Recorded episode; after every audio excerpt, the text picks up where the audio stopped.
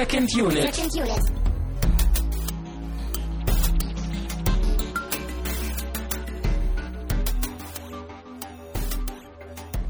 Herzlich willkommen zu einer neuen Ausgabe von Second Unit. Wir sind immer noch euer Lieblingspodcast in Sachen Film. Mein Name ist Christian Steiner und bei mir ist natürlich Tamino Mut. Einen wunderschönen guten Abend. Wir begrüßen dieses Mal, glaube ich, auch äh, ein paar neue Zuhörer, denn wir wurden äh, in den letzten Tagen, in der letzten Woche äh, ein wenig gefeatured von der Hörsuppe. Das ist ja so ein Podcast-Projekt, was sich ein bisschen dafür einsetzt, äh, in der Podcast-Szene auch mal neue Dinge vorzustellen und das Ganze auch ein wenig zu moderieren und aggregieren und auch mal Tipps zu geben für neue Podcasts und eben auch Hilfestellung, wann welcher Podcast rauskommt. Und da waren wir letzte Woche auch erwähnt. Und dafür sagen wir vielen Dank. Ja, top. Und äh, alle, die uns jetzt irgendwie, die, wie man so schön sagt, früher, die jetzt dazugeschaltet haben, jetzt reingeseppt haben in Ja. diese Sendung, oder bei denen wir jetzt auf Neudeutsch irgendwie durch Zufall äh, im Podcast-Feed gelandet sind, die uns jetzt irgendwie zuhören, ähm, herzlich willkommen. Setzt euch hin, nehmt euch einen Keks, hört uns zu. Ja, Äh, enjoy werden- the show. Wir werden jetzt ein wenig über äh, Filme reden. Dieses Mal über The Thing. Den haben wir gerade eben geguckt. Wir haben jetzt gleich noch ein paar äh, Dinge vorher zu erwähnen und dann stürzen wir uns gleich mit einem Getränk in der Hand in eine Diskussion über diesen Film und versuchen den ein wenig einzuordnen äh, und in der Hauptsache auch ein wenig zu bewerten. Mhm. Einfaches Konzept. Hat sich bewährt. äh, bevor wir aber dazu kommen, wie gesagt, ähm, ein paar Dinge, die wir erstmal noch von der Tagesordnung äh, abhaken müssen oder wollen. Denn äh, ich habe das jetzt auch die Tage endlich mal gemacht, äh, so eingestellt, dass auch unsere alten Episoden alle bei iTunes zu finden sind. Also das komplette Archiv ist dort jetzt vorhanden. Ja, und das ist ja eigentlich auch äh, relativ wichtig für unseren Podcast, ne? weil wir verstehen uns ja nicht einfach nur als eine Sendung, die immer so die aktuellen Kinofilme bespricht. Machen wir auch mal. Aber es geht bei uns eher darum, dass wir irgendwann versuchen, das gesamte Medium Film irgendwie zu erfassen, so alle Genres, alle relevanten Filme mal besprochen zu haben. Ne? Alle relevanten Regisseure, relevanten Schauspieler, Richtig, relevanten ne? Strömungen. Und da dürfen natürlich auch die alten Episoden äh, nicht verloren gehen. Wie ihr merkt, Bescheidenheit äh, ist eine unserer größten Stärken. Ähm, auf jeden Fall findet ihr eben auch das Archiv jetzt in iTunes und auch äh, in iTunes-ähnlichen äh, äh, Podcast-Programmen. ähm, und es wäre schön, wenn ihr uns vielleicht irgendwie auch bei iTunes oder ähnlichem bewerten könntet. Also besonders bei iTunes. Ihr könnt einfach im Store nachgucken. Ihr müsst keinen großen Text schreiben. Ihr könnt uns auch einfach nur eine von diesen 1 bis 5 Punkten äh, geben. Genau, das, das- hilft uns. Das muss ja auch nicht gut sein, sagt einfach eure ehrliche Meinung, aber das fänden wir schön, da mal ein bisschen Feedback zu bekommen. Ganz genau. Und es hilft uns vor allen Dingen auch, äh, auf neue Hörer zu stoßen oder das Publikum ein wenig zu erweitern. Ähm, weiter geht's in der Tagesordnung, denn wir wurden äh, die Tage mal wieder beschenkt, reichlich beschenkt. Wir haben eine Lieferung aus München bekommen. Ja, und vom, was für eine Ja, vom, vom guten Basti, wie man so schön sagt, Friend of the Show. Der hat uns nämlich äh, unter anderem die Indiana Jones Box zugeschickt. Ja, aus Mitleid dir gegenüber, ne, weil der ein oder andere weiß es vielleicht, du hast die Filme nie aktiv gesehen zumindest. Ich habe sie auch nicht passiv gesehen. Nee, also es gibt ja so ein paar Filme wie Pulp Fiction, da meinst du ja, die hast du zumindest irgendwie halb gesehen. Aber Indiana Jones nicht mal das, ja? Wenn wir uns Anfang Januar Pulp Fiction widmen werden, dann werde ich diese Geschichte auch nochmal in der äh, Gänze erzählen. Sie ist nicht spannend, aber dann habe ich sie von der Leber weg. Aber Ähm, peinlich ist sie und das ist ja auch was. Ja, ist auch sehr peinlich, dass ich Indiana Jones nie geguckt habe und deswegen äh, wurden wir Überhaupt das zu schaffen, den nie mal im Fernsehen zu sehen oder so, das ist ja eigentlich schon also krass, ne? Hm. Also du bist ja auch früher in den 90ern aufgewachsen und da lief ja auch nochmal sowas im Fernsehen, ne? So Samstagabend, Richtig. da kam dann sowas und dann hat man sich mit der Familie vor dem Fernseher versammelt. Ich glaube, ich habe dann mit Holzspielzeug gespielt. Natürlich. Mit deinem Holz-iPhone, ne? Ganz genau.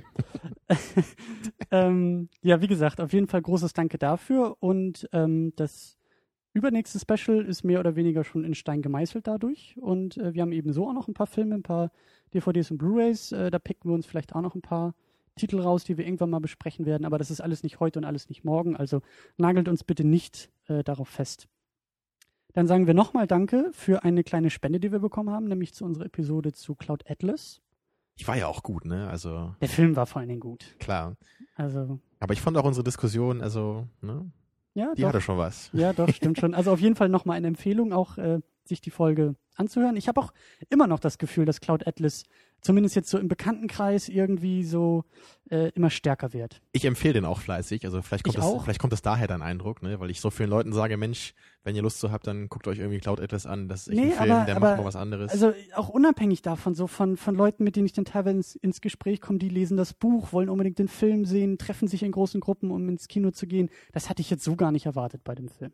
Also der und Film hat es einfach verdient. Ne? Also, ja, und ich glaube, er scheint auch so ein bisschen eben langsam Word of Mouth zu bekommen. Und äh, mal gucken. Ich hoffe, dass sich das irgendwie doch noch lohnt, weil der ja, wie gesagt, kommerziell nicht ganz so erfolgreich bisher war, äh, aber es eigentlich verdient hätte.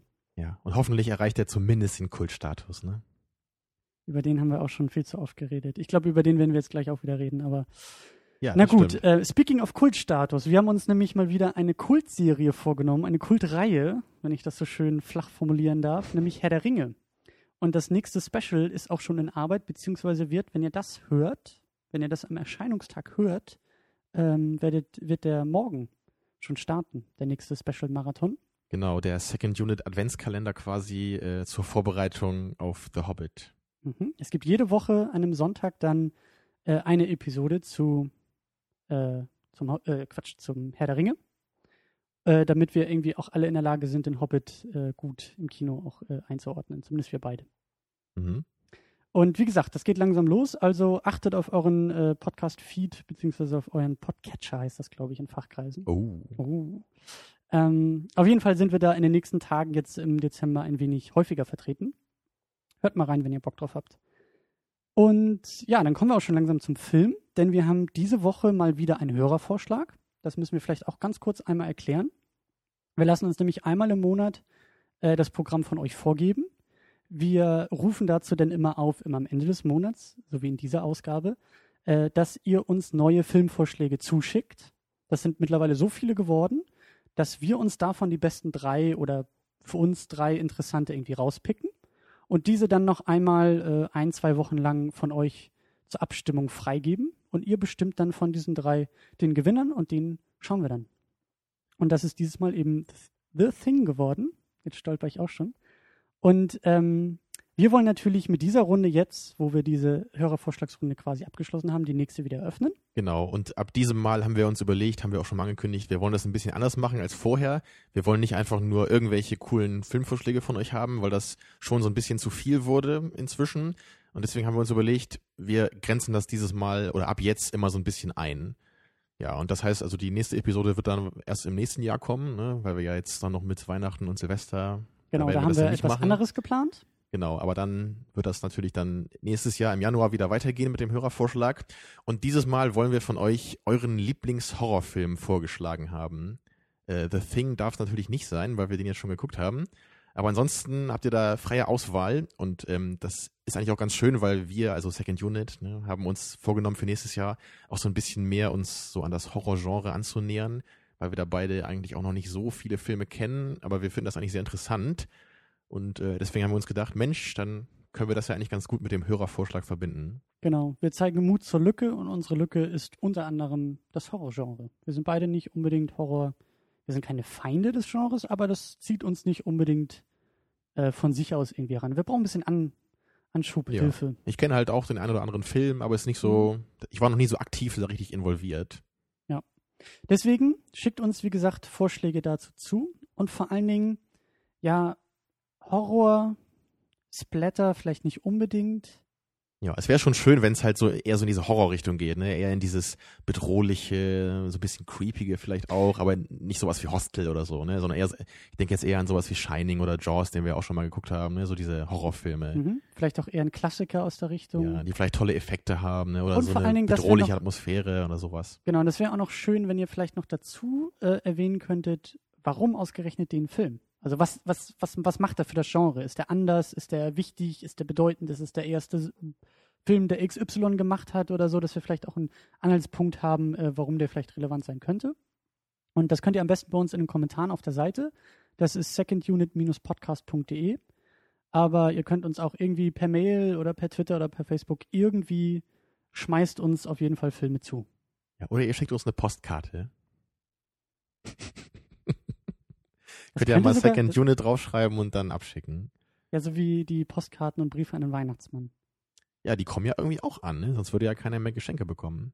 Richtig. Ich frage mich aber, ob die tatsächlich denn bei uns landen würden. Natürlich.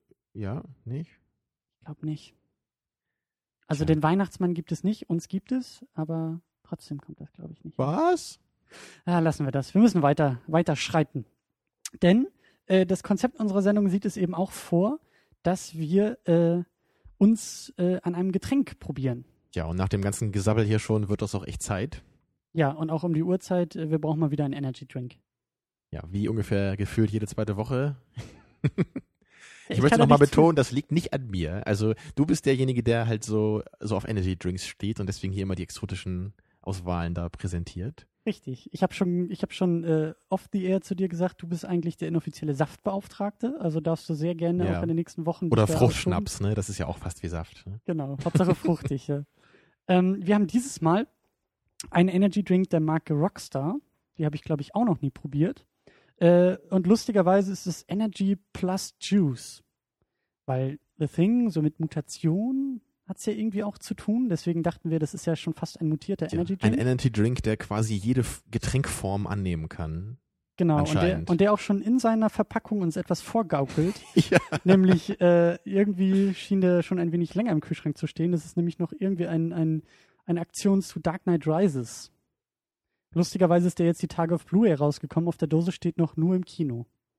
Also Das heißt, das ist eine falsch. Lüge. Richtig. Das trinke ich nicht. Doch solltest du. Tja. Also selbst die Verpackung wirkt irgendwie so, als wolle der Energy Drink irgendwas sein, was er eigentlich gar nicht ist. Ne? Also es ist wirklich ein sehr mutiertes Getränk. Eigentlich müsste der dir schmecken, weil wenn da irgendwie so Saft drin ist, dann, dann haben wir ja beide eigentlich heute Abend was davon. Naja, ne? aber es geht ja auch um die Mischung und Prost. Äh, naja, probieren wir erstmal. Also es riecht schon sehr ungewöhnlich für einen Energy Drink.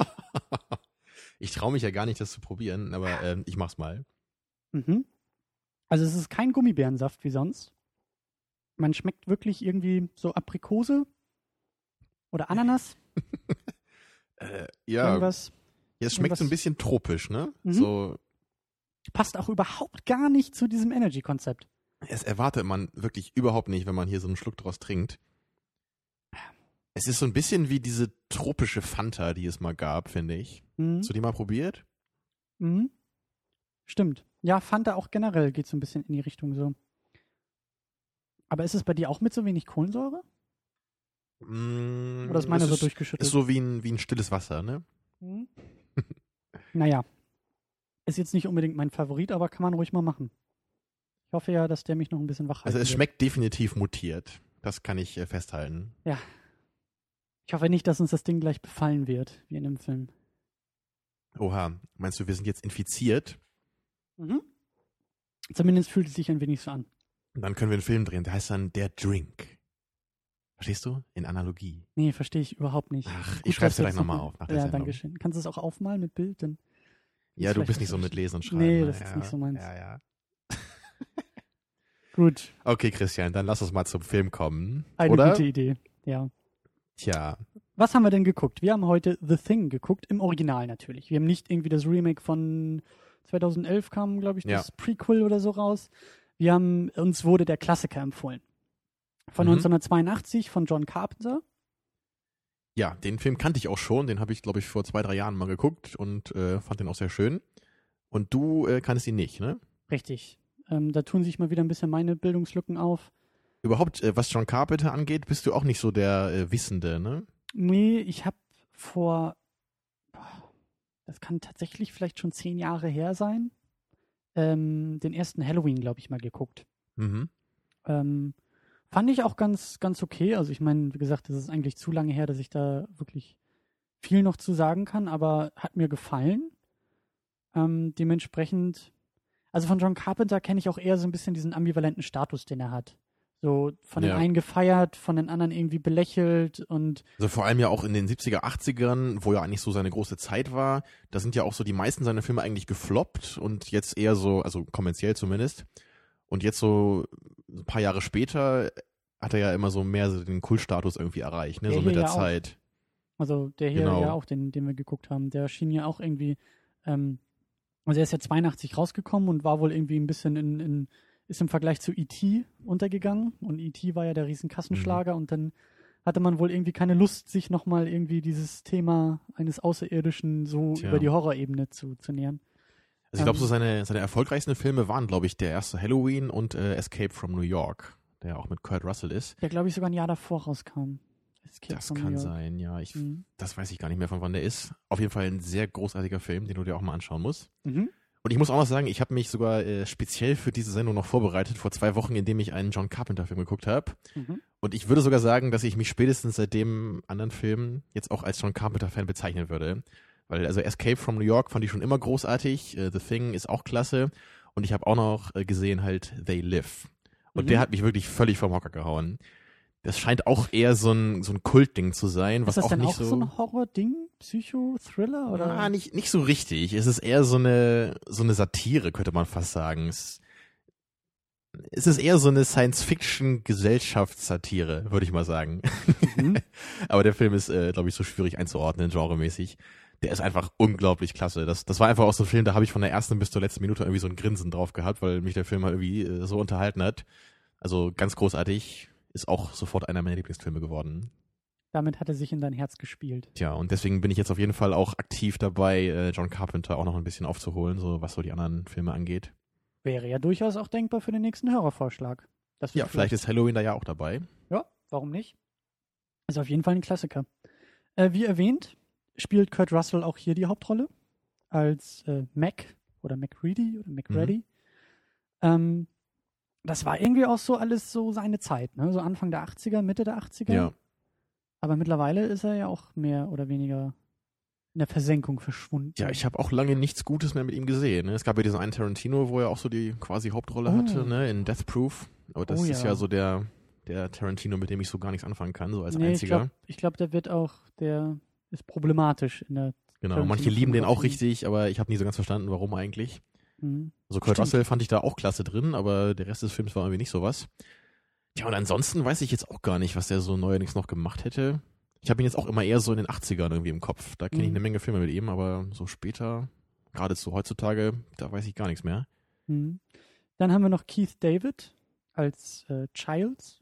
Ja, den hatten wir neulich schon bei Cloud Atlas dabei, ne? Wir haben uns eben noch gefragt, Mensch, woher kannten wir den denn nochmal? Und dann, Mhm. ach so, natürlich. Ja, und ich hatte ihn auch noch in Erinnerung aus Platoon, wenn ich mich jetzt nicht irre. Also das Ja. Gesicht kam mir auf jeden Fall bekannt vor. Dann haben wir auch noch Donald Moffat als Gary. Und damit endet mehr oder weniger auch Ja, die das Liste war der so das, das dritte bekannte Gesicht, was mir noch so äh, vor Augen schwebte. Den kenne ich auch eher so aus äh, verschiedenen Nebenrollen, auch eher so aus den 80ern, glaube ich. Mhm. Zum Beispiel aus äh, Regarding Henry mit Harrison Ford.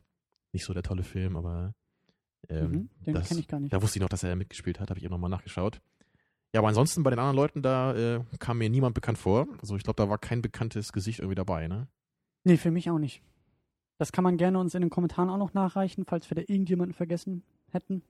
Ja, aber, Aber man kann glaub, ja auch allgemein schon sagen, dass der Film ziemlich so um Kurt Russell irgendwie spielt. Ne? Ist ja schon deutlich so im Fokus.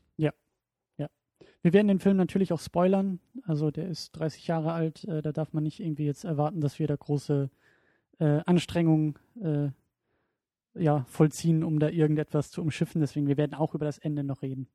Mhm. Ähm, eben auch, denke ich mal, ein wenig durch Kurt Russell. Ähm, ja, aber erstmal zu, zu Beginn des Filmes. Ähm, mir hat das ziemlich gut gefallen, ausnahmsweise gut gefallen, dass der Film so in medias res startet. Das ist äh, jetzt auch so eine Erkenntnis gewesen, die ich jetzt lustigerweise bei diesem Film hatte. Ähm, eigentlich stört mich das immer. Das ist mir nie aufgefallen. Beispielsweise Mhm. äh, Inception, den ich eigentlich sehr gerne gucke. Ich mag den Anfang nicht. Ich mag es nicht, wenn mich Filme so reinwerfen und ich schon das Gefühl habe in den ersten, wirklich in den ersten Augenblicken, wo ich eigentlich noch relativ überfordert bin, weil ich nicht weiß, worauf muss ich jetzt achten? Was ist jetzt wichtig gerade? Ist Stimmung wichtig? Ist das Gesicht wichtig, was ich sehe? Sind die Charaktere jetzt wichtig? Ist das, was sie tun, wichtig? Ist das schon so wichtig, dass ich mir das alles merken muss? Und wenn ich Mhm. eben das Gefühl habe, so wie bei Inception, schon gleich zu sehen, ja gut, das muss irgendwann nochmal erklärt werden am Ende des Filmes oder wann auch immer, dann fühlt sich das für mich irgendwie so ein bisschen cheap Also das finde ich interessant auf jeden Fall schon mal, weil ich nämlich, glaube ich, tendenziell schon sagen kann, dass ich das sehr mag, wenn zumindest so die erste Szene in dem Film einen so richtig fesselt oder so richtig packt. Das habe ich ja nicht äh, Ach, ausgeschlossen. so meinst du das nicht? ich will schon, dass der Film mich packt, mich gut einführen kann, mir auch gleich irgendwie was Relevantes gibt. Ich will nicht dabei zusehen, wie unsere Hauptfigur zehn Minuten Kaffee kocht, wenn es für den Rest nicht wichtig ist. Aber ich will da langsam rangeführt werden. Ich will da ein bisschen Gemütlichkeit Also denkst du jetzt haben. zum Beispiel auch so an, an Seven zum Beispiel? Oder, oder was hast du da jetzt für Gegenbeispiele, wo das für dich so Bei Seven gut fällt mir jetzt die Montage eher ein. So, so als erstes. Ich weiß nicht, was du sonst meinst. Ich meine, so Seven beginnt ja eigentlich recht ruhig, ne? Dass man erstmal so bei Morgan Freeman ist und ihn so ein bisschen kennenlernt. Ne? Da ist ja nicht irgendwie gleich so eine krasse Ja, Szene, wo irgendwie einer genau. umgebracht wird oder sowas, ne? Genau. Also das. Genau. Und, und irgendwie. mh, Oder welchen Film hast du da jetzt noch so im, im Kopf? So von Also- deinem Lieblingsfilm vielleicht? mir fällt jetzt nichts anderes ein, aber dieser Film, äh, finde ich, macht das halt sehr, sehr gut, weil der Film fängt ja damit an, mit diesem Helikopter, der, der einen Hund verfolgt. Ich meine, vielleicht war es auch schon ein bisschen, ähm, ja, gemein oder schwierig von meiner Seite aus, weil ich ja eigentlich wusste, ich wusste zumindest, also ich kannte den Film nicht, aber ich wusste, es geht ja irgendwie um dieses Ding, was halt irgendwie mutieren kann und andere Gestalten annimmt, dieses Mhm. außerirdische Wesen. Deswegen war mir schon gleich klar am Anfang, warum sie diesen Hund jagen, weil It's ich the mir schon dog! dachte, It's the dog! Ja. genau das. Aber ich glaube, selbst wenn ich Mhm. das nicht gewusst hätte, ähm, es war in Anführungszeichen leicht genug, erstmal zu verstehen, was passiert. Wir haben Okay. den Helikopter gesehen und man wundert sich, schießt er auf den Hund? Warum schießt er auf den Hund? Irgendwas muss mit dem Hund sein. Und das passiert erstmal ein paar Augenblicke lang. Und in der Zeit kann man sich dran gewöhnen, ah, wir sind irgendwie am Südpol in der Arktis oder sonst wo. Wir sind auf jeden Fall in einer Eisregion. Wir sehen keine großen Umgebungen, keine Häuser. Ah, das scheint alles sehr abgeschieden zu sein. Also über die Momente und über die Bilder baut sich langsam äh, alles Relevante für uns auf. Und eben nicht wie bei Inception, wo er irgendwie gleich an den Strand gespült wird und äh, dann ja irgendwie von irgendwelchen Leuten da, da eingesammelt wird und äh, Naja, aber das Das- kann ja auch Interesse wecken, oder? Das ist man überhaupt das tut es bei man, mir aber nicht Also so. wenn man gar nicht, wenn man erst gar nicht weiß, was das alles soll, dann will man ja irgendwie auch rausfinden, was es bedeutet, oder? Ja, aber wenn Also ich, ich- das Gefühl habe bei, bei Filmen, so wie bei Inception, ich kann es noch gar nicht verstehen und ich weiß, der Film ist in zwei Stunden nochmal an diesem Punkt, dann ist das für mich so ein billiger Trick, dann lehne ich mich zurück und denke mir, ich muss ja eh nicht aufpassen, weil nachher weiß ich ja sowieso, was das alles soll. Krass, das würde ich überhaupt nicht so sehen. Naja. Also das ist für mich halt, wenn es zu stark ist. Wie gesagt, ich Also, will ja also ich würde halt tendenziell eher so das Gegenteil sagen. Mich stört das oft bei Filmen, wenn die eigentlich zu ruhig anfangen. Und ähm, wenn ich zum Beispiel weiß, dass ich jetzt eigentlich aufpassen müsste, oder weil ich, ich, ich, ich lerne vielleicht gerade einen Charakter kennen, so am Anfang von, von einem Film, aber ich habe noch gar nicht so richtig die Lust, ihn kennenzulernen, weil ich ihn ja gar nicht kenne und ich weiß gar nicht warum. Und wenn das eher mit so einer, mit so einer rasanten Szene anfängt, dann bin ich halt irgendwie so, ist mein Interesse irgendwie viel mehr geweckt. ja, ich glaube, wir reden ein bisschen aneinander vorbei, weil es darf durchaus rasant sein, nur Nur nicht so kompliziert, meinst du? Genau, weil ich weiß am Anfang, ich Okay, weiß, ja. den, es geht wirklich um die ersten zwei Minuten oder so eines Filmes. Ich weiß dann ja eigentlich noch gar nicht, worauf ich achten muss. Also, wie ich diese Szene jetzt verstehen soll. Was ist jetzt gerade wichtig? Also bei Cloud Atlas zum Beispiel war das ja auch nicht gerade einfach so in den ersten fünf Minuten, oder? nee, aber ich habe das Gefühl, dass dadurch, dass ich eben in dieser Zeit noch mit, mit Einordnung beschäftigt war, ist mir nichts Relevantes verloren gegangen.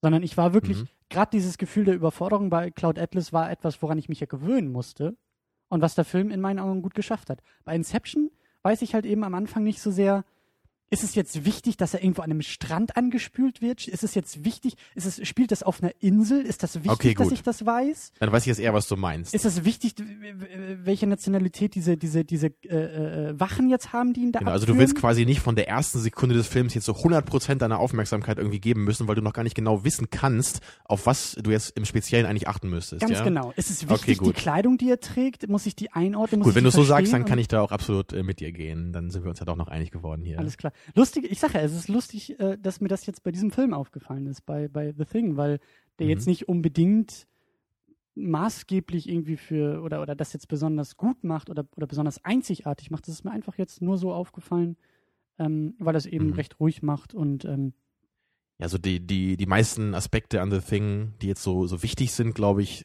sind ja zum Beispiel eher so, so äh, die Musik oder das Setting ne, oder die Effekte. Ja. Ist nicht unbedingt so die Story ne, oder Genau. das Opening. Ne? genau. Aber gerade was so die Effekte angeht, das ist natürlich was, das war, also damals, als ich den Film zum ersten Mal gesehen habe, das war auch irgendwas, da habe ich dann sofort verstanden, warum der Film auch so einen Status hat. Ja. Weil diese Effekte gerade irgendwie von 82, alles ohne so ein CGI-Kram, ne, und es sieht halt so unglaublich gut aus. Und es sieht einfach viel besser aus als äh, so das, äh, das meiste, was wir heutzutage so in so Horrorfilmen sehen, Ja. finde ich. Ja. Diese, diese Effekte, die sehen halt irgendwie nicht lächerlich aus, sondern die sehen halt wirklich so richtig creepy und bedrohlich aus. Ja. Also gerade wenn, wenn dieses komische Ding, ne, so, so diese Gestalt von diesen Hunden irgendwie annimmt, das ist ja wirklich richtig gruselig. Ne? Und da mussten wir auch dann denken hier, ne, das sieht ja schon fast aus wie ein Ghost Dog. Also wenn Alex Galax zuhört, in gewisser Weise äh, hast du heute deinen Wunsch erfüllt bekommen, denn auch dieser Film hatte irgendwie Ghost Dogs. Ich habe ja ganz vergessen, dass du dir diesen tollen Gag noch aufgeschrieben hast. hast du ja, das muss ich mir merken. Hervorragend. Ähm, äh, im, ja, die, die Effekte sind wirklich, sind wirklich schön. Vor allen Dingen aber auch, ähm, mir fällt gerade äh, Prometheus ein. Den haben wir ja auch im Sommer geguckt. Mhm. Ähm, und und äh, die, die Szene, wo, wo sie da irgendwie das, dieses äh, Alien-Baby da aus sich rausoperieren lässt, war ja auch schon sehr eklig. Aber alles, Mhm. was danach passierte mit den Aliens, ist im Vergleich zu, zu The Thing irgendwie. Ja, ja, genau das. Gerade zum Beispiel wert. diese Verschmelzung ne, am Ende, wo dann irgendwie so diese Alienrasse irgendwie entstehen soll. Ne, das, das hat überhaupt nicht so einen Charme gehabt wie jetzt diese viel älteren Effekte. Obwohl die Ja, ja vor allen technisch äh, völlig überholt sind, könnte man ja sagen, aber ist irgendwie nicht der Fall. Weil sie sehen einfach irgendwie cooler aus. ja, es muss halt einfach in diesen Momenten, wo dann irgendwie da die Ärzte anfangen, in diesen, in diesen geschmolzenen Leichen schon rumzudoktern und die, die äh, Gedärme rausnehmen. Ja, und da, ja. das, da musst du was zum Anfassen haben. Oder auch diese eine Szene ist auch so cool, da bist du doch hier ein bisschen zusammengezuckt, ne? Als sie so diesen Defibrillator oder wie das Ding heißt, ne? Als sie den so Ja. benutzen und den, den einen Typen so reanimieren und dann irgendwie beim zweiten Mal, dann hauen sie irgendwie richtig durch seinen Brustkorb durch, ne? Als wäre das so ein äh, gebratener Truthahn. Ja, und der beißt ja noch zu, der Genau, und dann- Brustkorb. also genau, der beißt ihm die Arme ab. Hat das so richtig so ein, so ein riesiges Maul, ne? Und frisst diesen einen Typen irgendwie auf. Dann denkt man so, wow, was geht denn jetzt ab? Das finde ich aber auch toll, ähm, toll gelöst, dass ähm, ja das Verhältnis von Splatter und ähm, naja, wie, wie gesagt, wir haben nicht viel Erfahrung mit Horrorfilmen, aber mit, mit diesem, mit diesem Horrorelement hat der Film auch sehr gut gelöst. Ja, der, also, der Film hat halt auch immer eine Atmosphäre, ne? Man hat nicht das Gefühl, Genau. man geht hier irgendwie nur von einer äh, Splatter-Szene zur nächsten, so was zum Beispiel die ganzen äh, späteren Saw-Filme irgendwie gemacht haben. Da geht es gar nicht mehr so um Atmosphäre, sondern die Zeiten zwischen den Splatter-Szenen sind eigentlich nur dazu da, ne, um irgendwie wieder darauf vorzubereiten, dass es bald wieder losgeht. Torture Porn ist ja auch das Stichwort. Genau sowas, ne? Und das Ja. ist ja The Thing überhaupt nicht. Hier geht's ja wirklich auch darum, so diese klaustrophobische Atmosphäre zu erzeugen, wie das ja bei Alien auch der Fall war, ne? Der ist ja auch nur drei Jahre älter. Mhm. Also überhaupt die beiden Filme erinnern mich auch ziemlich stark so aneinander. Mhm. Ja, allein, weil sie auch wirklich so an einem Ort irgendwie spielen, fast, fast gänzlich, ne? Und es gibt da irgendwie so dieses Ungeheuer, was so einmal so an Bord dieses Schiffs ist, ne? und einmal in dieser arktischen Forschungsstation. Und immer so Ja. diese Klaustrophobie, die da mitschwingt. Ne? So, es könnte hier überall sein. Aber das macht The Thing ja noch ein bisschen besser über die, über die Story-Ebene, äh, weil du ja, aber da kommen wir vielleicht gleich noch zu, weil du ja nicht weißt, wer könnte es jetzt Mhm. gerade sein und wer ist es. Und da gibt es ja auch ein paar, paar schöne Momente. Ähm, aber zu der Stimmung, die du angesprochen hast, passt natürlich auch der Einsatz von Licht und Schatten, was ja, Ja. wohl anscheinend sehr äh, bezeichnend für John Carpenter sein soll. Mhm. Ähm, dass er halt immer wieder auch, ja, mit, mit, da gab es auch so ein paar schöne Szenen, wo dann irgendwie nur die, die Augen von Kurt Russell so, so äh, angeleuchtet waren oder im Licht waren und der Rest eher so im Schatten versteckt und ähm, Ja, auch so die Shots außen einfach fand ich auch sehr schön gemacht, ne? wenn es dann wirklich langsam dunkel wird und dieser Sturm da losgeht die, um diese Forschungsstation. mh. Da fühlt man sich ja wirklich richtig, äh, also die, die ganze Situation ist so beklemmend irgendwie. Man, man fühlt sich da so eingeschlossen, ne? Ja. Also selbst als Zuschauer, man, man denkt so, man ist jetzt in dieser kleinen Forschungsstation und man kann nicht weg und irgendwo drin ist halt dieses komische Etwas. Ne? Und es könnte ja irgendwie auch noch jeder sein von den anderen Leuten. Also eine ganz bedrohliche Situation einfach. ja. Und natürlich die Musik. Also die müssen wir auch erwähnen, dieser Einsatz von, von Synthesizern und Ja. und ja diese, diese, dieses fast schon Pochen oder Herzklopfen, ganz er da, Carpenter-typisch, genau wie bei Escape from New York oder auch bei They Live. Äh, Da fand ich es halt ganz besonders klasse. Also allein, ich glaube, nach zwei Minuten habe ich mich schon in den Film äh, verliebt. Weil allein die, diese Opening-Sequence bei They Live, äh, wie wir da den Hauptcharakter sehen, wie er einfach nur irgendwie ein paar Straßen langläuft, mit dieser unglaublich geilen, äh, minimalistischen Musik. So, die, die so richtig eingängig, obwohl die halt kaum eine Melodie hat. Aber ich, die, Mhm. dieses Pochende, das ist so toll.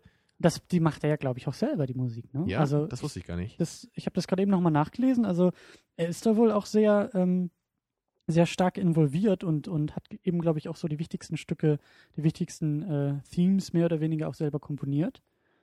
Ähm, ja, aber ganz, ganz stark. Also das, das hat mich gleich auch am Anfang in den Bann gezogen und das waren, glaube ich, auch immer so diese Momente, wo, wo es eben auch so ein bisschen um diese Ambivalenz ging.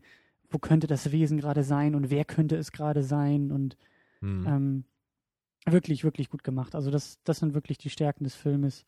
Das Setting, die Stimmung, ja, ein Gefühl auch für Ort und Charaktere so ein bisschen, oder zumindest für den Ort. ähm, zu erschaffen Ja. und uns da auch nicht so schnell wieder rauszulassen. Ich finde es Ähm, vor allem bemerkenswert, gerade was das Setting angeht, weil ich da, glaube ich, sagen kann, dass ich das prinzipiell bei den meisten Filmen eher als ein bisschen negativ empfinde, wenn, wenn irgendwie der ganze Film oder große Teile des Films an, nur an einem Ort spielen. Stimmt, das hast du schon Ne? öfter erwähnt. Bei Looper zum Beispiel auch. Das fand Ja. ich in der zweiten Hälfte einfach sehr ermüdend, dass es immer nur in dieser einen, in dieser Farm da gespielt hat. Aber ich glaube, für so einen Horrorfilm, da eignet sich das ein- einfach ganz gut. Ne? Da ist es einfach ganz cool, wenn man so eine, so eine kleine abgeschlossene Welt irgendwie hat. Ne? Dass man halt nicht irgendwie raus kann und sich Hilfe holen kann. Das, ist einfach irgendwie oft notwendig, so ein Setting zu haben. Und deswegen finde ich es dann auch okay. Aber so bei, bei den meisten anderen Filmen, da habe ich eigentlich eher Lust, dass wir verschiedene Szenen an verschiedenen Orten haben, einfach damit es irgendwie abwechslungsreicher ist. Hm. Willst du das auch so sehen? Hm. Ich weiß nicht, ob das für mich so sehr ein, ein Negativkriterium ist. Also ob, ob mich das an Filmen so sehr stört. Also an anderen Filmen, wo das eben irgendwie, also bei Looper zum Beispiel hat es mich jetzt nicht so sehr gestört. Ähm, aber es ist hier auf jeden Fall wirklich positiv anzumerken. Ja. Also dass der Film wirklich immer an diesem, an dieser Station bleibt, im Eis. Ja, also es trägt hier wirklich zu dem bei, was der Film eigentlich macht. Ja, zur Atmosphäre. Genau, es ist Also- nicht irgendwas, über das man hinwegsehen muss, wie bei Looper, sondern man hat das Gefühl, das bereichert die äh, filmische Erfahrung einfach. Klar, und das macht halt auch inhaltlich unglaublich viel Sinn. Also Ja, man hätte sich ja denken können, dass, dass irgendwo noch, äh, weiß ich nicht, eine, eine äh, Station irgendwo auf dem amerikanischen Festland und die versuchen da hinzufunken und dann haben wir irgendwie einen Schnitt dahin und haben da irgendwie einen, einen Funker, der versucht äh, rauszufinden, was da los ist oder so. Das hätte den Film eher abgeschwächt, wenn sowas dabei gewesen wäre. ja oder wenn es mehrere Stationen irgendwie gewesen Ja, wären. oder also, es- es gibt ja nur diese eine andere Station, wo sie ja einmal kurz hinfahren, ne, aber da checken sie ja irgendwie nur mal äh, den, den Ort da ne, und dann gehen sie Ja. ja wieder zurück. Und das, das ist ja nicht so ein relevanter äh, Platz jetzt äh, im Film für die Geschichte. Ja, das stimmt allerdings. Ähm, aber wie sieht's aus mit den Charakteren? Also wir haben sie auch schon ein bisschen angesprochen und ich finde, ähm, dass der Film da durchaus äh, ein wenig Schwächen hat. Also wir haben natürlich Kurt Mhm. Russell als Mac, der ähm, den Film auch trägt und gut trägt, Ja, in meinen mit Augen. seinem schicken Cowboy-Hut. und seinem awesome Beard, den er Ja, hat. der Also besser ihm echt gut, nicht. ja. Aber ja, die anderen Charaktere sind, sind ein bisschen, also es sind sehr viele Charaktere auch. Mhm. Das hat mich am Anfang ein wenig, ähm, ja, stutzig gemacht, weil ich eigentlich erwartet hätte, so ein bisschen wie bei Alien. Bei Alien war es ja auch eher eine Handvoll Ja, äh, wichtiger Charaktere und eben auch eher so Rollen und Archetypen, die ja irgendwie besetzt waren. Also du hast dann den Mediziner und du hast irgendwie den Techniker und Kurt Russell, der ja eher der, der, ähm, ja, der Herr irgendwie mit dem, mit dem Waffenarsenal auf dem Rücken ist und, und halt so den Pragmatiker und den Theoretiker und so. Und ich hatte das Gefühl, dass äh, The Thing diese Rollen öfter besetzt.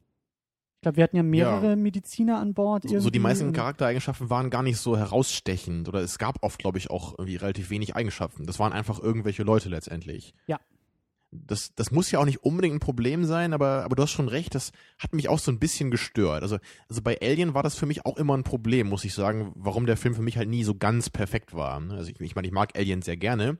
Ach, dir waren das aber- bei Alien zu wenig Charaktere oder wie? Nee, das war, das, das war halt auch so ein bisschen so, dass die Charaktere eher so als, als Mittel zum Zweck irgendwie da waren. Ne? Da, Es Mhm. geht halt um Ripley und sie ist halt auch ein cooler Charakter, aber die anderen Charaktere waren eigentlich alle nur so irgendwie da, um, um Reibungsfläche für Ripley zu sein. Und das war halt sehr deutlich, fand ich. Mhm. Und die waren auch alle nicht so wichtig letztendlich, sondern eher nur dazu da, um halt irgendwie gefressen zu werden letztendlich.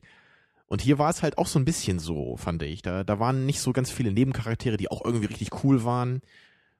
Muss ja auch nicht immer so sein, aber ich habe schon das Gefühl, da hätte man vielleicht einfach ein- weniger Charaktere nehmen können und dafür dann vielleicht ein bisschen mehr Zeit aufwenden können, so die dem Zuschauer irgendwie ein bisschen näher zu bringen. Und dass die vielleicht alle Ja. so eher eigene Eigenschaften haben.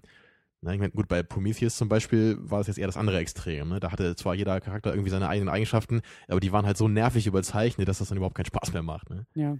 Also da muss man immer halt den goldenen Mittelweg finden. Klar, die und müssen das ist natürlich noch- auch super schwierig. Die Ne? müssen ja immer noch gut geschrieben sein, die Charaktere. Ja. Aber es ist halt, also ich hatte einfach ein bisschen Probleme, auch am Ball zu bleiben, wer jetzt gerade wer ist. Das Setting erschwert es dann auch ein bisschen, weil sie alle irgendwie, weißt du, langärmlich rumlaufen mit der dicken Jacke und irgendwie noch die Mütze auf, wo es Eben. einfach auch ein bisschen schwieriger wird. Hatte ich beim ersten Mal schauen auch deutlich mehr Probleme noch mit als heute jetzt. Ne? Wie du auch so schön gesagt hast, das ist mir beim, beim Schauen gar nicht aufgefallen, ist gar keine Frau dabei. Das ist ein reiner Männercast. Ja. Ähm, hätte man vielleicht irgendwie auch äh, mit ins Drehbuch mal schreiben können und auch ein bisschen andere Dynamiken reinzubringen. Inhaltlich das vielleicht auch ein bisschen ausbauen können. Vielleicht dürfen die Aber Frauen gut. dann nicht auf die antarktische Forschungsstation. Meinst du, in den 80ern war das noch so? Wahrscheinlich hätte das keiner gewollt, weil die da mal irgendwie aufräumen wollen, ne? Und das ist halt so unordentlich und so. Ja, und beim Staubwischen hätten sie dann irgendwelche Regler verstellt und das wäre ja alles. Ja, nee, nee, Nee. da kann man keine Frauen hinlassen. Das Frauen ist und schon Forsch- richtig so. Frauen und Forschung ist nicht so. Nee, das geht gar nicht. Das geht überhaupt nicht. Ne? Ja, wahrscheinlich stimmt das, ja. In der Na gut, du Hinsicht, sagst da wollte der. Film einfach realistisch bleiben, glaube ich. Ja, das stimmt. Ja, dann ist es ja wieder ein Pluspunkt, muss man, muss man dann ja auch mal zu stehen. Ja. Ähm, Aber ich wollte noch sagen, dass, nur kurz noch, es ist halt wirklich schwierig, so bei, bei so einer Art Film jetzt so die, die richtige Menge an Charakter zu finden. Ne? Also, dass es halt nicht irgendwie nur Personen sind, die irgendwie umgebracht werden, aber es ist ja auch keine Charakterstudie auf der anderen Seite. Ne? Man, aber man, es wäre ja schon schön, wenn man so ein bisschen involviert ist. Ne? Und wenn irgendwie einer stirbt, das soll einen ja zumindest auch ein bisschen berühren. Ne? Jetzt nicht zu viel. Und ich, ich weiß nicht, da habe ich halt schon das Gefühl, dass, dass das so die einzige Schwäche eigentlich ist, so bei The Thing. Oder das, das Ende vielleicht auch noch ein bisschen, ne? aber das, so die Hauptschwäche eigentlich, dass die Charaktere, Ja. dass, dass das so ein bisschen unfokussiert irgendwie wirkt. Ja. Ein bisschen viele, ein bisschen zu uneigenständig so. Und da muss ich vielleicht auch wieder ein bisschen Kritik äh, anwenden. Manchmal, was mir jetzt gerade einfällt, fehlt auch die Motivation einfach. Also warum ist, warum fiebern wir mit Kurt Russell mit? Außer, dass er ja quasi der Gegenspieler zu dem, zu dem Ding ist. Also wir wollen natürlich, dass er gewinnt, als Ja, man der will Menschheit. natürlich, dass das Monster gefunden wird und unschädlich gemacht wird, ne? damit die Menschheit gerettet ist. Ja, aber es gibt irgendwie keine persönliche Motivation für ihn, habe ich den Eindruck. Oder ich habe sie verpasst. Aber es gibt jetzt keinen, kein, da hätte man auch eine Menge, ich ziehe jetzt wieder irgendwas aus meinem Hintern raus, aber das ist so dieses, äh, vielleicht hätte er irgendwie, warum ist er da? Wollte er überhaupt da sein? So dieses typische, eigentlich ist er da Mhm. gegen seinen Willen, muss sich dann aber mit der Situation abfinden und über sich hinauswachsen und das Ding Ja, das umbringen. Das Hätte hätte man natürlich machen können, aber hier ist er jetzt eher so einfach der Held. Ne? Man fiebert mit ihm mit, er ist einfach äh, positiv in unmotivierte jeder Held. Hinsicht so. Ja genau, er will einfach das Richtige tun, letztendlich. Da Ja, gibt's das halt nicht so richtig jetzt irgendwie eine Erklärung für von dem Film. Ne? Er ist halt mutig und Das stimmt, das, das, das macht der Film auch ordentlich, aber es ist so auf der persönlichen Ebene, ist es halt relativ irrelevant jetzt für Kurt Russell, ob er lebt oder nicht. Er hat ja selber auch gesagt, er rechnet ja eigentlich auch damit, dass er dabei drauf geht. Äh, deswegen haben sie ja da am Ende versucht, alles in die Luft zu jagen. Und das war halt so ein bisschen, da sind wir wieder bei dem Vergleich Stipp langsam. Ja, Daran wir wollen auch natürlich gerade, auch ja. mehr. Wir wollen, dass er mit seiner Frau wieder zusammenkommt im ersten Teil. Das, also, es, es geht ja eben nicht nur darum, die Terroristen zu bekämpfen, sondern eben auch, dass er mit seiner Frau wieder zusammenkommt und seine Familie irgendwie auch retten kann. Und das ist so ein Aspekt, der jetzt bei Kurt Russell einfach komplett fehlt. Er ist nur dazu da, um das Ding zu besiegen und äh, als Held natürlich dazustehen. Aber ein bisschen, hätte Ja, ein bisschen also- mehr sein können. das, das hat mich eigentlich persönlich nicht so gestört, aber ich verstehe ganz gut, dass das äh, wieder so ein Problem für dich ist, zumindest so ein kleines. Ne? Ja, es ist kein, ich würde es noch nicht mal Problem nennen. Es ist einfach nur eine Beobachtung, die ich gemacht habe. Also eher so diese Seite der Film noch mehr rausholen können bei dir letztendlich. Ja. Ja, also ich würde es halt eher so sehen, von dem Film erwarte ich das eigentlich nicht. Und ich finde es halt okay, äh, solange es halt funktioniert und das hat es für mich, ist es in Ordnung, wenn da jetzt nicht viel Charakter so dabei ist. Ist vielleicht auch eine, eine gute Frage in Bezug auf das Genre. Ist es vielleicht etwas Genre-typisches, dass die Figuren ein bisschen holzschnittartiger sind und gar nicht so sehr von persönlicher Motivation oder Hintergrundgeschichte angetrieben Habe sind? ich jetzt auch gerade so bei Carpenter noch drüber nachgedacht. So bei They Live ist es eigentlich genauso. Da ist äh, der Protagonist eigentlich auch einfach nur so ein Held, mit dem man einfach mitfiebert, weil er so cool ist. Mhm. Bei Escape from New York würde ich sagen, da ist es ein bisschen mehr. Also gerade so was das Ende Aber das da ist ja auch angeht. kein Horrorfilm, oder? Nee, nee, das stimmt. Okay, ja. Aber was Horrorfilme angeht, hast du eigentlich recht. Also auch so die meisten, die ich so kenne, Also wir haben jetzt in dieser, in dieser Sendung ja auch noch gar nicht so viele Filme geguckt. Ähm, beziehungsweise so viele Horrorfilme geguckt. Wir können ein bisschen von, von Alien erzählen. Den ja, von Jaws können wir ein bisschen sprechen. Genau, der weiße Hai. Da war schon so ein bisschen Charakter dabei, aber es waren auch eher so die Stereotypen, fand ich. So, naja, so gerade der, okay, der Protagonist, der hatte schon so seine Motivation, seine Mhm. Konflikte, war schon ein bisschen mehr, aber es war trotzdem nicht so der Fokus eigentlich, ne? Nee, aber genau das meine ich ja. Es muss nicht der Fokus sein, aber ein bisschen mehr Fleisch an der ganzen Sache hätte, hätte vielleicht noch mehr rausgeholt. Aber es ist jetzt Mhm. auch es, ähm, Jammern auf hohem Niveau. Ja, ich merke schon, würde du möchtest eher so ein Horrordrama eigentlich haben, so richtig, ne? Dass, dass das Horror, dass der Horroraspekt eigentlich dem Drama untergeordnet ist und nicht nein, andersrum. Nein, das möchte ich nicht. Ich möchte klingt schon, aber so. Nein, ich möchte durchaus, dass das Drama dem Horror auch untergeordnet ist, aber dass es irgendwie auch da ist. Also Das wie bei Jaws. War es da Ja, okay für dich ja, so? Ja, oder stirb langsam. Der typische Horrorfilm. Ja, typ, das typische Horrordrama. du weißt, was ich meine. Nein. Ich führe es auch nicht weiter aus. Ja. es ist, es ist zu spät, um. Vor allen Dingen ist es nicht der richtige Ort, um mit dir über Stipp langsam zu diskutieren. Nee, und den gucken wir ja auch bald, ne? Dann passt das schon. Ja. So, aber das Ende hatte dir nicht so gut gefallen, ne? Bei, Richtig. bei The Thing. Ich Richtig. traue mich inzwischen auch wieder, das auszusprechen. Aber ja, das oder, bestimmt oder scheiße. wie uns äh, in den Kommentaren vorgeschlagen wurde, das Ding aus einer anderen Welt. ja, auch aber wieder man- eine 1 zu 1 Übersetzung, ne? Ja, man spart, aber also man verliert so viel Zeit, wenn man den Titel ausspricht. Das ist alles Das ist so lang. Ja. Ähm, genau, zum Ende. Äh, ich fand es ein bisschen überraschend. Es ist so. Es hat irgendwie einfach aufgehört. Ja, da kam nochmal das Monster und dann fliegt es in die Luft und dann war es vorbei, ne? Ja, der Endgegner wie bei dem Videospiel, der nochmal alle Zwischengegner quasi in sich vereint, wo, wo der Hund irgendwie nochmal so rauskommt. ähm, Habe Ja. ich auch schon öfter mal gelesen, so in so äh, Kommentaren zu dem Film, dass das viele, also viele mögen den Film sehr gerne, finden aber, dass das Ende so ein bisschen so die Antiklimax ist. Ne? Da hätte man Ja. vielleicht noch so ein bisschen mehr erwartet oder zumindest noch mal den, den allercoolsten Effekt jetzt irgendwie, ne? Oder was ganz Gewaltiges. ja, oder, Würde oder ich auch so ein bisschen so Oder sehen. auch so ein Augenzwinkern wäre vielleicht noch ganz nett gewesen. Also eben weil ähm, Mac und Childs ja überlebt haben und äh, die beiden sich dann ja gegenüber sitzen mit ihren Flammenwerfern irgendwie im, im Arm mhm. und so ein bisschen misstrauisch sind, äh, ob der andere jetzt infiziert ist oder nicht. Aber äh, ja, mit, die, mit dieser Note endet der Film dann auch mehr oder weniger. Und da hätte vielleicht noch, ich weiß nicht, ob es denn billig gewesen wäre, aber da hätte irgendwie eine Andeutung auf, ja, sind sie jetzt infiziert oder nicht? Oder zumindest diese Frage ein bisschen offener zu stellen, ob sie es sind. Oder, oder zumindest Indizien zu geben, Anhaltspunkte zu geben, dass man auch interpretieren kann, okay, einer von den beiden ist doch noch infiziert. Weil das hätte so ein bisschen, ja, das hätte ein bisschen ähm, Ironie des Schicksals oder so mit Ja, reingebracht. entweder man macht das so oder ich finde, man macht einfach noch ein bisschen eine opulentere Kampfszene am Ende, irgendwie mit wirklich wirklich einfach noch, noch größere Effekte irgendwie oder wirklich, dass es, dass es ein längerer Kampf ist mit diesem Monster. Ja. Hätte man oder, auch machen können. Oder ne? einfach dramatischer. Also zumindest irgendeine so eine, so eine Klimax einfach. Mhm. Das wäre schon besser gewesen. Und das hat also, hat Carpenter auf jeden Fall bei Escape from New York oder halt auch bei The Live das deutlich besser hingekriegt am Ende. Mhm. Also die haben eher noch so ein, so ein Bang am Ende, so, wo man irgendwie noch ein bisschen mehr mitfiebert und so ein bisschen einen bleibenderen Eindruck irgendwie danach hat. Ja. Aber im Ja. Großen und Ganzen ist der Film halt wirklich schon klasse, würde ich sagen. Es gibt halt wirklich so diese zwei Kritikpunkte eigentlich von meiner Seite. Einmal die Charaktere, da wäre mehr, mehr drin gewesen noch und Ja. halt das Ende. Das ist so ein bisschen komisch geschrieben, so. Wie fandest du den Anfang? Also wirklich die, ähm, ja, die, die, die ersten, was, was, was waren das, 30 Sekunden, die erste Minute? Achso, du meinst noch, wo man Raumschiff? dieses, dieses Raumschiff auf die Ja. Erde fliegen sieht, ne? Ja.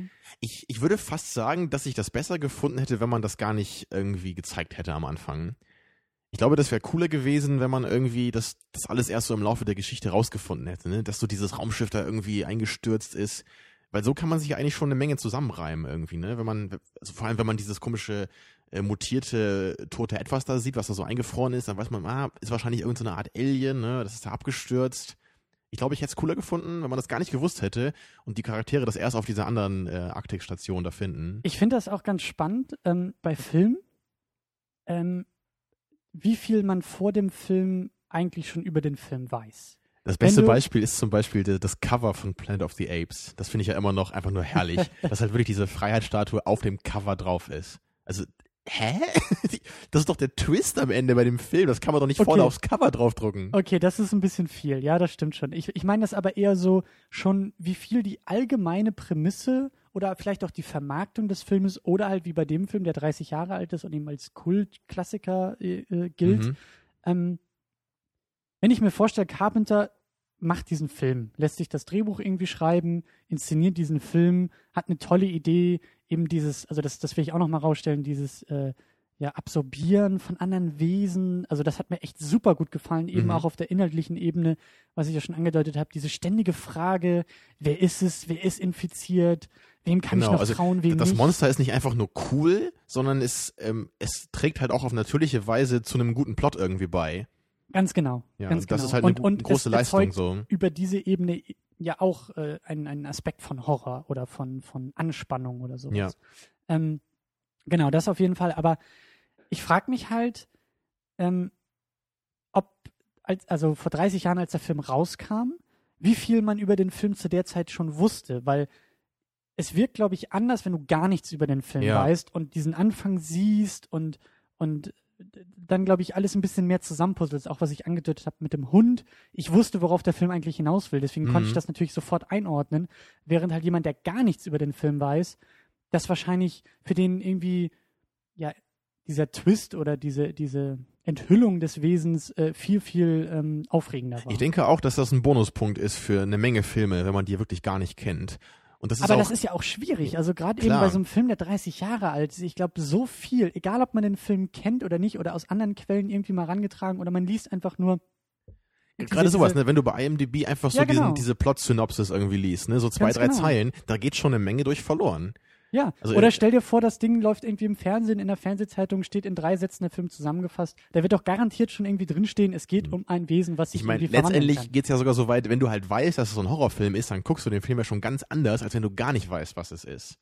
Gut. Ne, ich meine, das ist, das, ja, das ist immer so ein Problem eigentlich beim, beim Genre Film. Und ich, ich wünsche mir halt bei ganz, ganz vielen Filmen eigentlich, dass ich die so, dass ich vorher so alles löschen könnte, was ich schon mal über die gehört habe und die so genau völlig unwissend irgendwie gucken könnte. Genau das meine Dass ich nicht mal weiß, was überhaupt gut sein soll an dem Film. Das wäre eigentlich, glaube ich, die beste Voraussetzung, um den Film richtig ich, so in vollem Ausmaß zu genießen. Ja, aber, aber also wir, vor allen Dingen, weil wir auch in einer Zeit leben, wo Filme auch ganz anders vermarktet werden, glaube ich, als früher. Also das war ja das, Looper hat uns beide ja unglaublich überrascht. Wir haben es kritisiert, aber die zweite Hälfte des Filmes hat uns definitiv Richtig, überrascht. immerhin war das nicht Teil des Trailers zum Beispiel. Genau. Oder auch der, der, der Vermarktung oder auch der, der, ja, der Synopsis, wie du auch gesagt hast. Man hat sich eher mit der Prämisse, also das war zumindest mal wieder ein Film, der überraschen konnte. Und ähm, das meine ich halt. Das ist die Frage, was ist mit Leuten in 30 Jahren? Wie viel weiß man dann schon quasi über popkulturelle Referenzen oder sonst was über den Film Looper? Kann man in 30 Jahren immer noch überrascht werden von diesem Film? Oder ist der einfach so bekannt? Ähm, ne, stell dir vor, jemand äh, guckt jetzt irgendwie zum ersten Mal, meinetwegen auch in meinem Alter, und hat es auch geschafft, nie Star Wars zu gucken die Person wird wissen, dass Darth Vader Eben. Luke Skywalker und er kennt Vater wahrscheinlich ist. auch schon so ein paar Szenen ne? und genau. die, die größten, wichtigsten Punkte so der Geschichte. Das ist einfach schade, aber da kann man irgendwie auch nichts äh, gegen machen irgendwie, ne? Nee, nicht so wirklich. Und das kann man im Film jetzt ja auch nicht unbedingt vorwerfen. Tja. In der, in der Kritik, würde ich sagen. Ja, oder auch sowas wie Memento, ne? Da hast du ja auch schon eine Menge vorher gewusst, glaube ich, äh, bevor du den zum ersten Mal geguckt hast, ne? Ja, gut, aber bei, bei mir ist es, also wenn ich nur so, so ein paar Details äh, manchmal weiß, die kann Aber war das nicht bei vergessen. Memento so, dass du das irgendwie schon mal wusstest und dann alles wieder vergessen hattest und genau. deswegen den Film quasi doch so gucken konntest, als kennst du ihn ich, nicht? Ich wusste, ich wusste halt echt bei Memento, ich habe äh, dann nur lange Zeit natürlich den Titel gehört und wusste dann eben von dieser Erzählstruktur, äh, aber das habe ich dann wieder verdrängt und, und äh, ne, also ich meine, solche Sachen, äh, Darth Vader oder sowas, äh, das, das kannst du nicht mehr vergessen. Ne? Ja, ja. Ähm, aber das auch nur am Rande. Das ist halt einfach heutzutage, gerade heutzutage finde ich problematisch, wie Filme denn teilweise eben auch, gerade auch durch die Halbwertszeit. Weißt du, das muss ja auch ständig so viele Filme, die rauskommen und so viel, so wichtig, wie sie im Kino sind und das muss ja irgendwie alles ja. äh, aber ich denke gerade noch, das hatten wir bei Seven ja auch so positiv angemerkt. Ja, ne? Dass genau. halt zum Beispiel gerade auch so, dass ein bekannter Darsteller, äh, Darsteller halt mitspielt und man es einfach nicht vorher schon erwähnt. Einfach, dass Kevin Spacey da mitspielt. Spoilerwarnung. ne? Und das ist einfach ja. cool, dass es halt nicht auf der Packung steht, nicht mal am Anfang in den Credits, ne? sondern dass ja. er als einziger dann am Ende erst dann auftaucht, also der Name. Ja. Also sowas wünsche ich mir einfach wieder ein bisschen mehr heutzutage, dass man so in diese Richtung, dass man sein eigenes Werk nicht gleich von vornherein so im Trailer irgendwie weggibt schon. Oder sagen wir es mal so, in der heutigen Zeit ist es eher eine Herausforderung, die vor allen Dingen auch schon im Drehbuch gelöst werden muss, äh, den Zuschauer noch zu überraschen.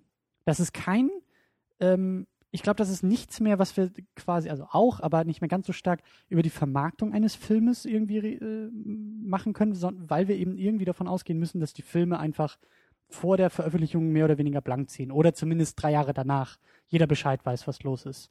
Und mhm. ähm, ich glaube, das ist schon etwas, was man irgendwie auch schon, wie gesagt, irgendwie im, im, im Drehbuchschreiben teilweise zumindest irgendwie bedenken muss. Also du kannst eben Filme, glaube ich, nicht mehr ganz so stark, so wie The Thing, über diese coole Prämisse aufbauen lassen oder über diesen. Da fällt mir gerade auch ein, auch, auch They Live zum Beispiel. Das war halt ein Film, von dem wusste ich gar nichts vorher. Ich wusste einfach nur, dass mir den Kumpel mal empfohlen hatte und ich habe den jetzt einfach mal geguckt, weil wir halt eben jetzt äh, einen John Carpenter Film gucken. Ja. Und das war halt richtig cool, weil der Film hat auch, hat auch eine ganz geile Prämisse und die kannte ich halt nicht mal.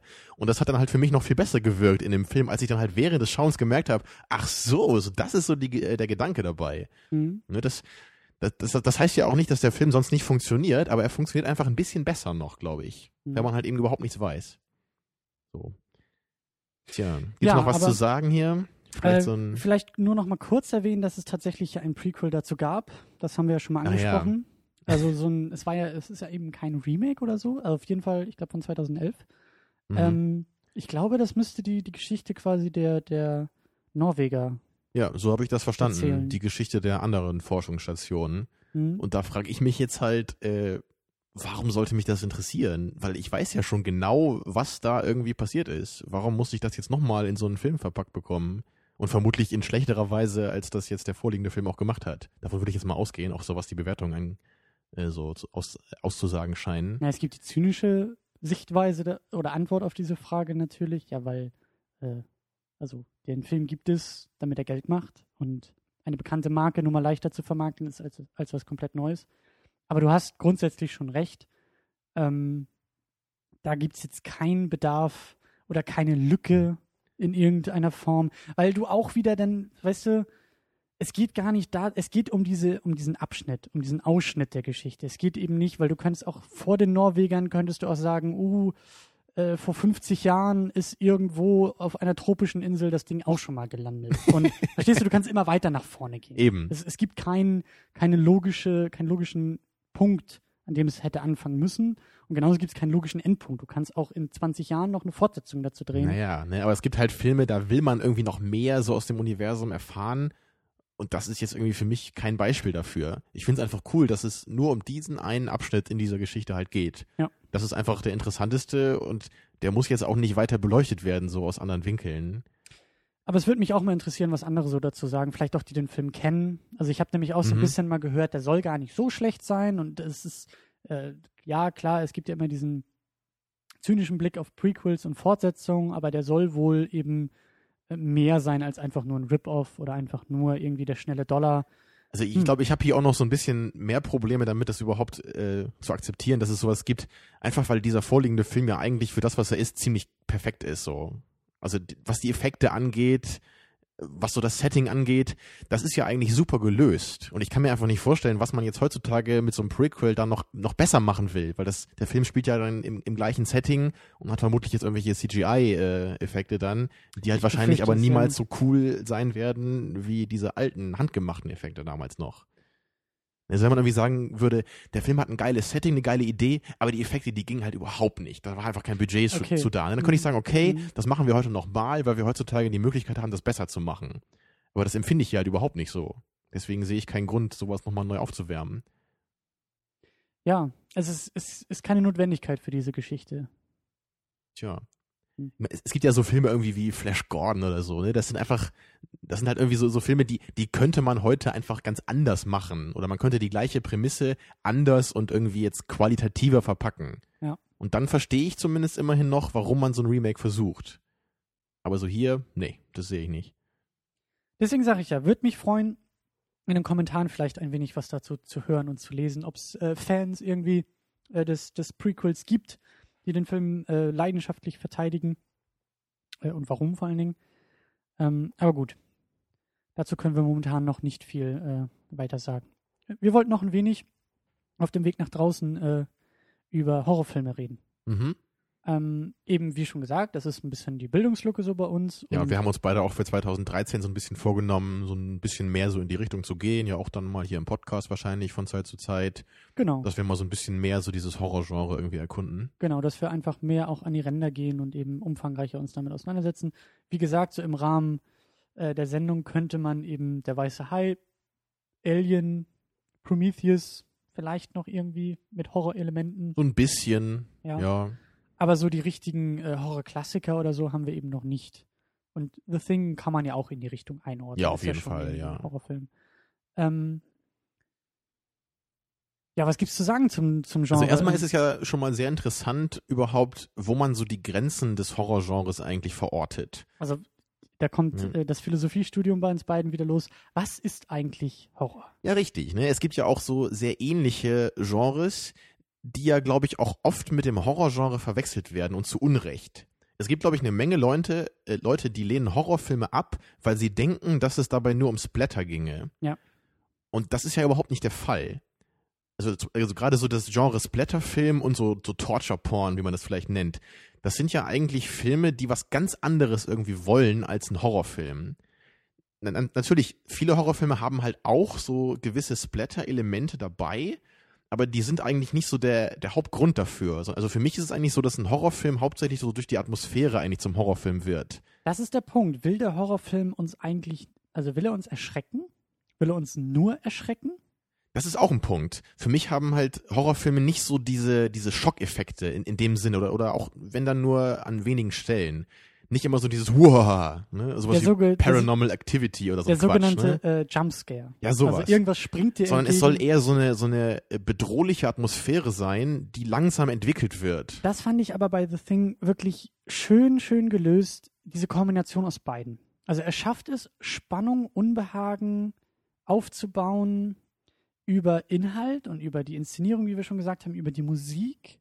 Aber in entscheidenden Momenten, weil, hast du ja auch schon erwähnt, also es gab echt Momente, wo ich, wo ich kurz zusammengezuckt bin, weil mich das überrascht hat. Es hat mich überrascht, dass dieser Brustkorb so aufgeht. Es hat mich dann irgendwie doch Mhm. auch überrascht, als sie da dieses Blut getestet haben und, und da halbwegs die, die so. Petrischale durch die Luft Ich glaube, ich habe mich da nicht so erschreckt, äh, äh, erschrocken, sagt man, ne? Ah, ich verwechsel das auch immer.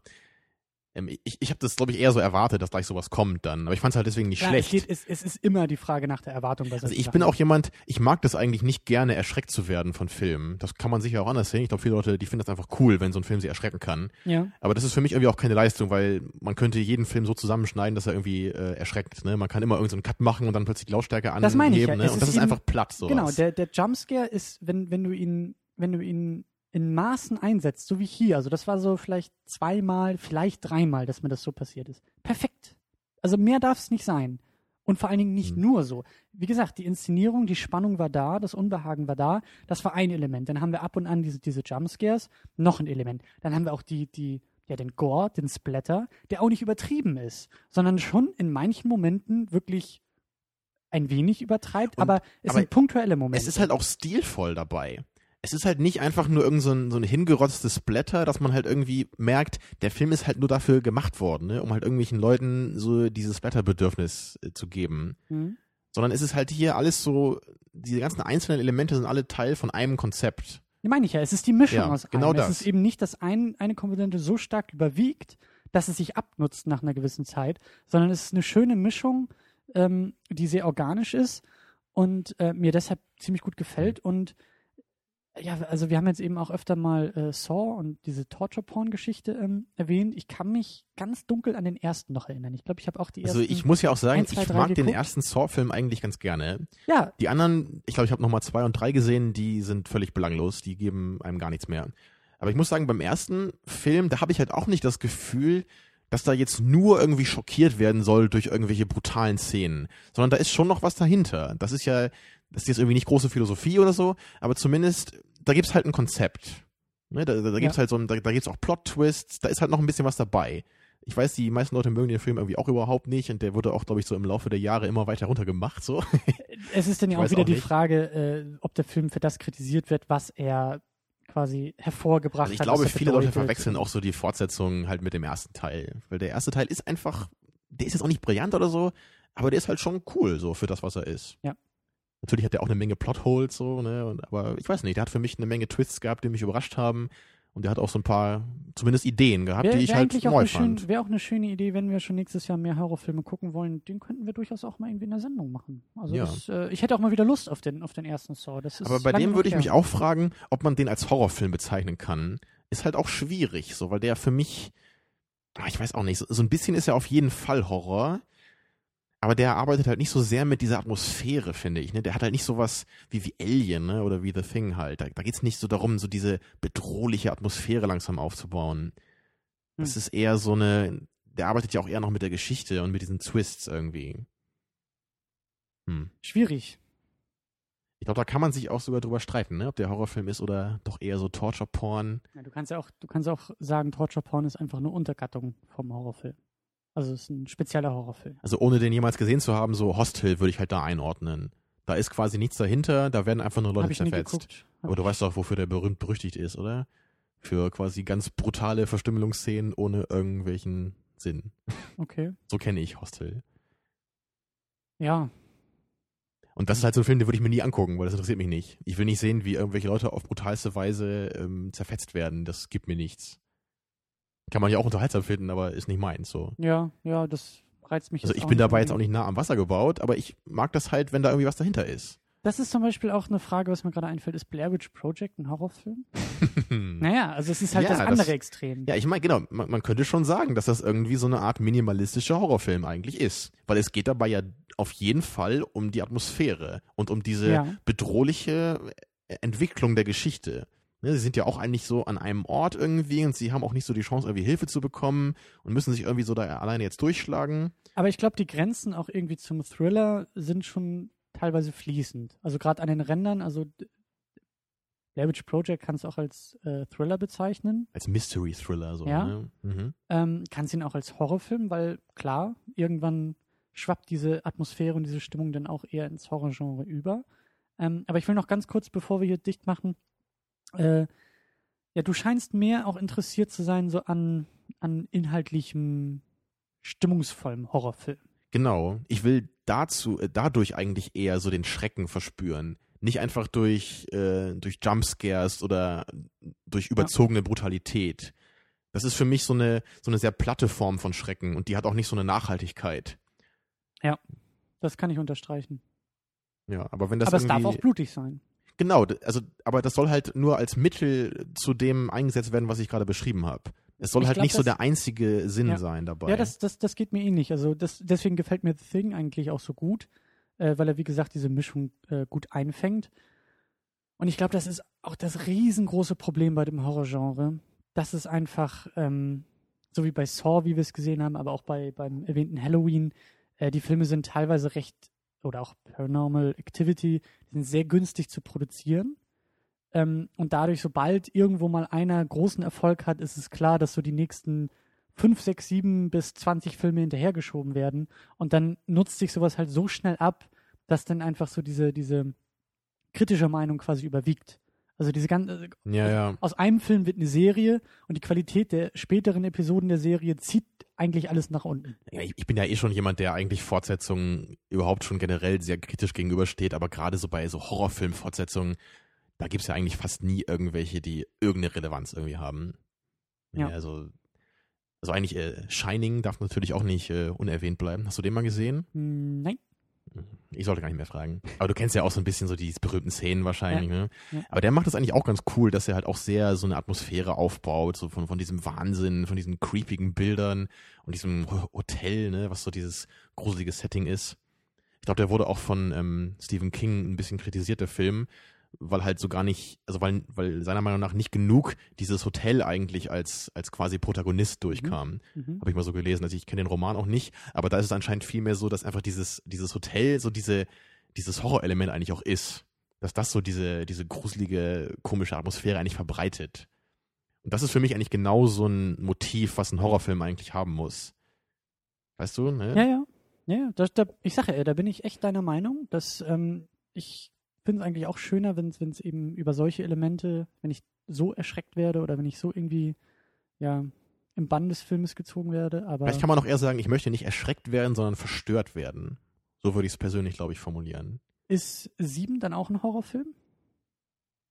Hm. Könnte man fast sagen, ne? Dass es so ein bisschen auch in die Richtung geht. Also gerade auf inhaltlicher Ebene und das Ende ist ja sehr verstörend. Muss ein Horrorfilm unrealistisch sein? Denke ich gerade nur. Muss da irgendwie so ein Fantasy-Element mit drin sein? So ein bisschen? Hm. So, so zumindest so Low Fantasy?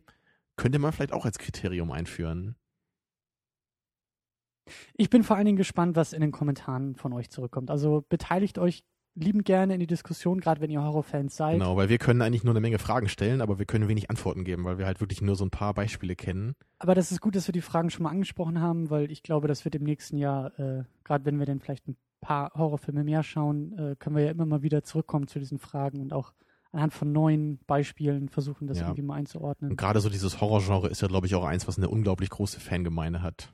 Das ist jetzt, glaube ich, sogar noch mehr als Leute, die sagen, ich bin jetzt irgendwie Science-Fiction-Fan oder Fantasy-Fan bei Filmen. Ich glaube, so die Horrorfans, die sind da richtig aktiv in der Materie und kennen sich da, glaube ich, auch sehr gut aus. Ist Ja. so mein Eindruck. Gut, ja, dann müssen wir den Film noch ein bisschen äh, abschließen. Das ist, glaube ich, schon ziemlich deutlich klar geworden. Also bei mir geht der Daumen nach oben. Hat mir Mhm. sehr gut gefallen. Äh, wie gesagt, Stimmung und eben auch äh, ja auf inhaltlicher Ebene, worauf ich ja irgendwie eher achte, ähm, hat mir das alles sehr, sehr gut gefallen. Ein paar Kritikpunkte gibt es, aber die, die sind nicht weiter wild. Ähm, wenn ich den Film empfehlen sollte, würde ich. Horrorfans. Hey. Ja, aber das ist immer so unergiebig. So, für Freunde des Genres. Mhm. Wenn, dir, wenn dir XY gefällt, gefällt Und wenn ihr auch. nicht Freund des Genres seid, dann guckt euch an, äh, guckt ihn euch an, damit ihr mitreden könnt.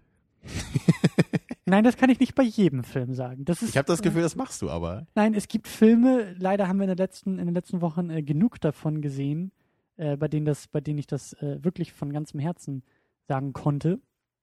Aber hier ist es, äh, also ich würde den Film auch eben keinen Freunden oder keinen Horrorfans empfehlen, weil eben die Mischung so gut ist.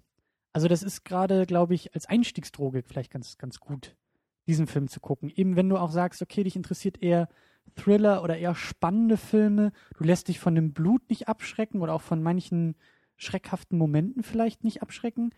Aber du guckst normalerweise nicht unbedingt Horrorfilme, so wie bei uns. Mhm. Das würde ich, glaube ich, schon. Das, das wäre durchaus eine Empfehlung. Das, das, äh, man muss kein Horrorfan sein, um den, um den Film irgendwie auch Hm. schätzen zu können. Das weiß ich gar nicht so, ob ich das hier so sagen würde. Ist schwierig. Also ich, ich finde den Film auf jeden Fall sehr cool. Ich finde den richtig klasse. Und ich würde, glaube ich, auch sagen, dass der für einen Horrorfilm eigentlich fast perfekt ist. Da gibt es halt nur so ein paar kleine Kritikpunkte wie das Ende zum Beispiel. Da hätte man mehr machen können. Charaktere auf jeden Fall auch. Aber da finde ich halt auch, es muss halt bei einem Horrorfilm eigentlich auch nicht viel mehr sein in Sachen Charakteren, um halt zu funktionieren. Ähm, ich bin halt noch nicht so der richtige Horrorfilm-Fan, deswegen ist das auch jetzt auch nicht einer meiner Lieblingsfilme. Aber ich finde den auf jeden Fall sehr, sehr gut für das, was er ist. Ich weiß aber nicht, ob ich sagen könnte, dass das so ein Film ist, den man sich auch angucken kann, wenn man eigentlich Horrorfilme nicht mag. Ja, das habe ich ja nicht gesagt. Das ist, äh, wenn, man Horrorfilme nicht mag, dann wird man den, glaube ich, auch nicht Also ich meinte mögen. zum Beispiel, jetzt, äh, was man im Herr der Ringe Special hören wird, da hast du ja auch gesagt, äh, oder wirst du noch sagen, dass du halt äh, eigentlich immer denkst, Mensch, Fantasy ist eigentlich überhaupt nicht mein Ding, aber Herr der Ringe ist irgendwie so cool, dass ich mir das trotzdem angucken kann. Mhm. Und ich weiß halt nicht, ob ich das bei The Thing auch sagen würde.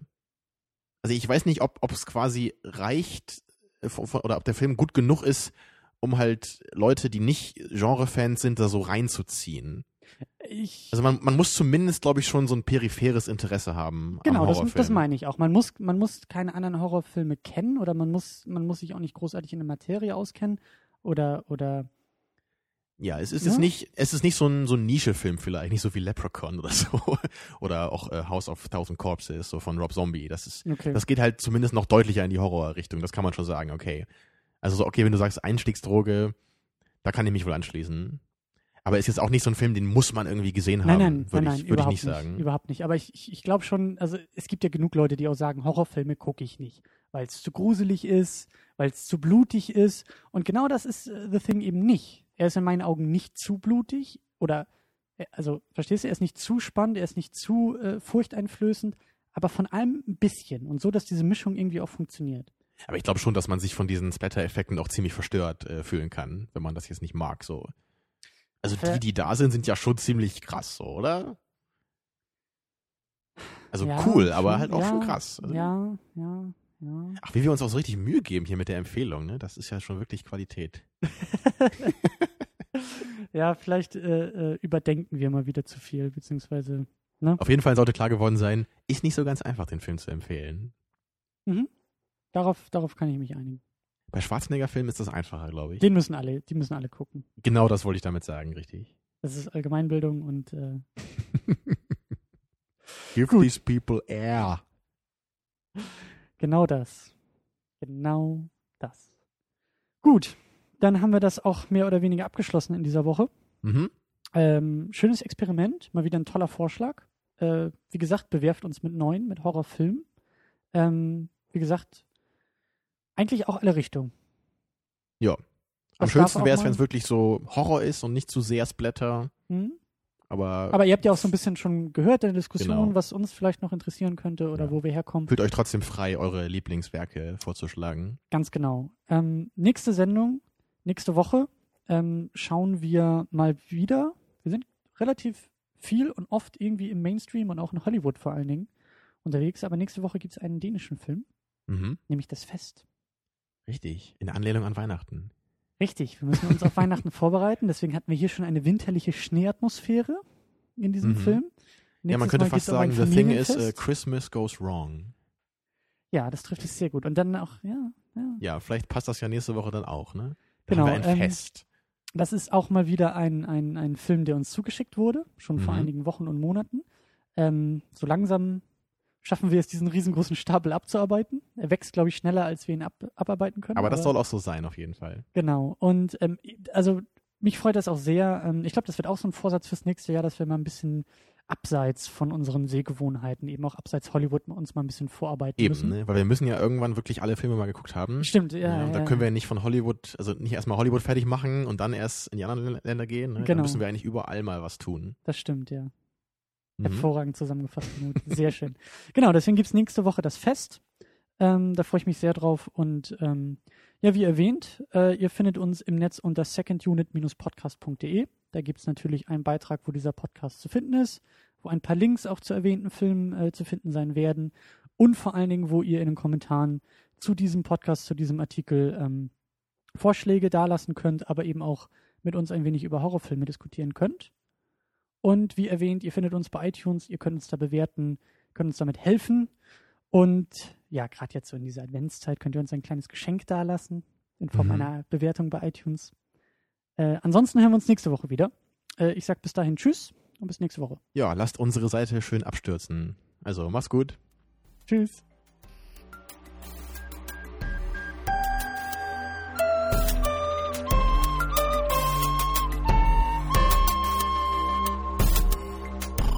Second unit. Second unit.